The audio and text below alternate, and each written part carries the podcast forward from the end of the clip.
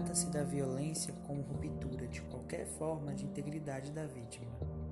Integridade física, integridade psíquica, integridade sexual, integridade moral. Ao falar em violência, o que vem à tua mente? Agressividade é o mesmo que violência? Em relação à violência contra a mulher, e o que o Estado tem a ver com isso tudo? Menino, que tanto de questionamento, que tanto de pergunta. Sim, eu sou Jean Martins, tenho 18 anos, sou aluno do Instituto Federal da Bahia Campus Irecê, turma do segundo ano em FUB, e se liga no podcast que vai fazer você pensar muito sobre as políticas públicas para segurança e defesa pessoal. Vambora? Tu já ouviu falar do sexismo? O sexismo é baseado no pressuposto de que algumas pessoas, maioritariamente mulheres, são inferiores devido ao seu sexo. Ele prejudica homens, mulheres e suas relações. É aí que damos de cara com o patriarcado, onde as mulheres ficariam com a vida privada, abre aspas, fecha aspas, reprodução social e os homens com a vida pública, colocando o homem como dominador dos direitos e também ali dominador das mulheres.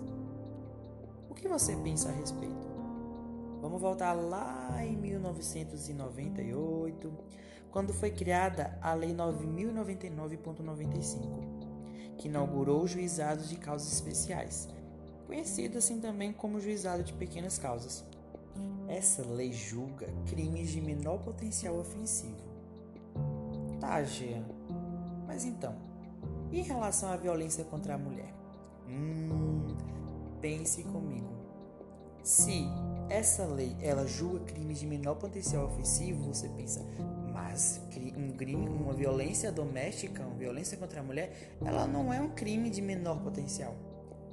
Mas, infelizmente, em 1998, o crime de violência contra a mulher era inserido como um crime de menor potencial ofensivo. Então essa lei julgava esse crime, colocando até a lesão corporal dolosa até 2006, colocando os crimes contra a mulher como um desses casos, e havia apenas uma multa invisória, irrisória, desculpe.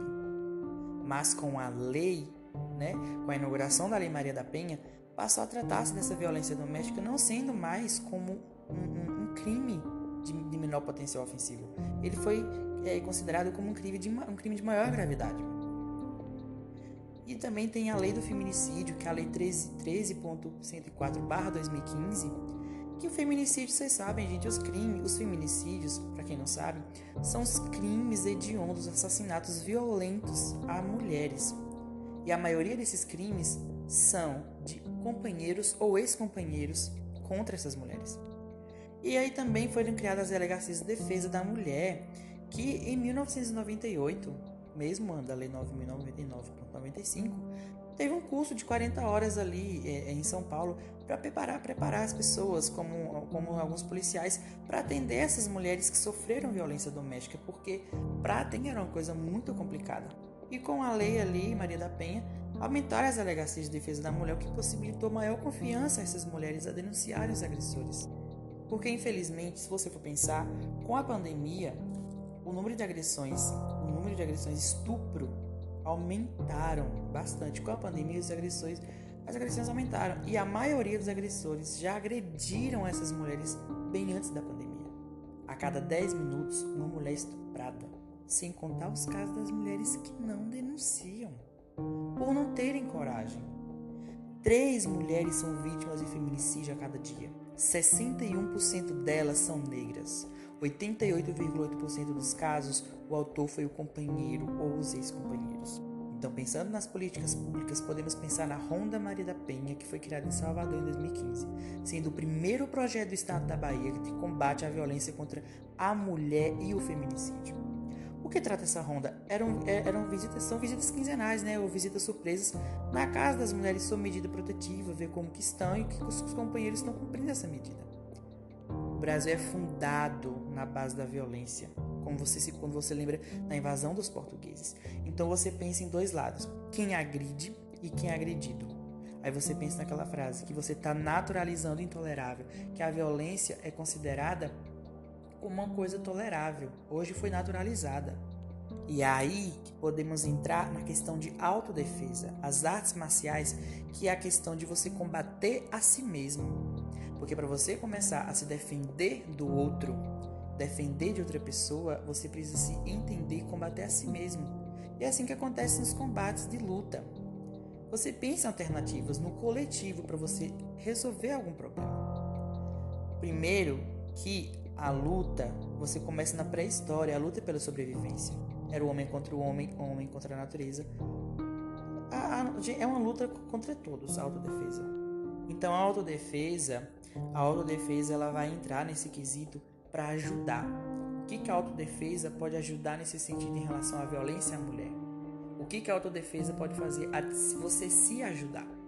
A autodefesa ela vai entrar ali para umas lutas marciais, porque a, a, a, as artes marciais elas vai te, ela vai te ajudar a se entender. O autoconhecimento a meditação vai ajudar na defesa pessoal. E essa defesa pessoal pode ajudar essas mulheres na defesa contra os homens.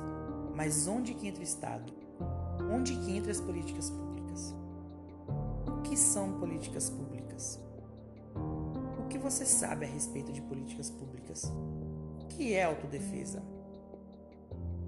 Agora, fica a reflexão.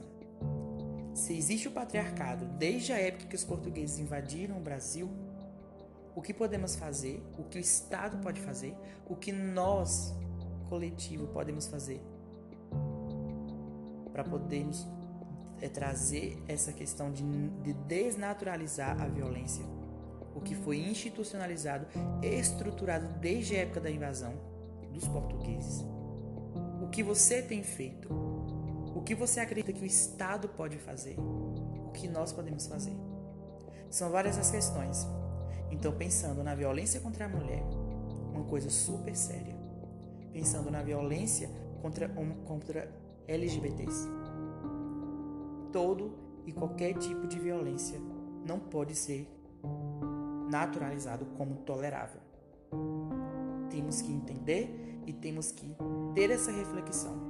O que eu posso fazer? O que o Estado pode fazer? Fica essa reflexão. Agradeço por ouvirem esse podcast e sejam críticos. Se perguntem